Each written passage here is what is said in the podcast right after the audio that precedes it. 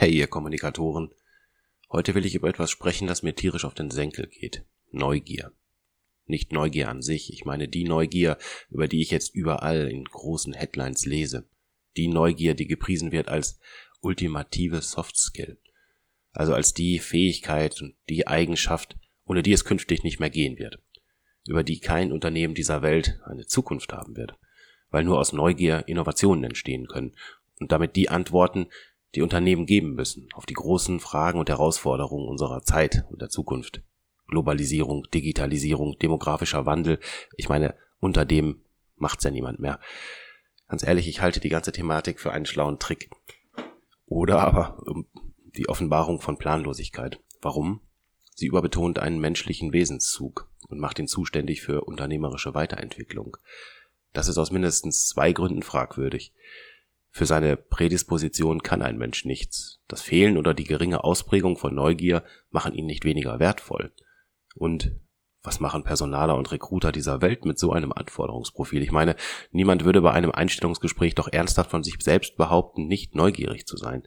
Oder neuem gegenüber zumindest mal nicht aufgeschlossen. Zum anderen, und das finde ich wesentlich schlimmer und den eigentlichen faulen Trick hinter dem, diesem ganzen Bohai um Neugier, Sie schiebt die Verantwortungslast den Mitarbeitern zu, die Verantwortung für die Weiterentwicklung des Unternehmens. Dabei gilt das genaue Gegenteil, denn Neugier allein ist nicht viel wert, ohne die Möglichkeit, sich wieder und wieder zu entfalten. Das ist ein bisschen so wie die unerfüllte heiße Liebe für den ersten Schwarm, die erlischt auch irgendwann, wenn sie nicht erhört wird.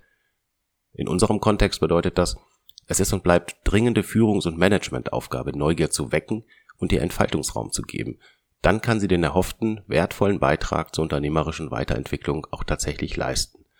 Für die Führungsmannschaft heißt das, sich mit ihrer eigenen Rolle auseinanderzusetzen und mit ihrem Führungsverständnis. Das heißt auch Kontrolle und Macht abzugeben und auch Fehler zuzulassen. Aber nicht als generöse Geste, sondern als notwendigen und kraftvollen Faktor eines gesamthaften Innovationssystems. Dazu gehören auch echte, authentische Partizipationsangebote und nicht nur versprochene. Dazu gehört, dass Mitarbeiter ihren eigenen Beitrag in Relation zur Unternehmensentwicklung setzen können und dass sie seine Relevanz tatsächlich erleben. Nur dann kann das entstehen, was auf Kommunikationsschlau und in HR-Sprech Engagement heißt. Danke für heute.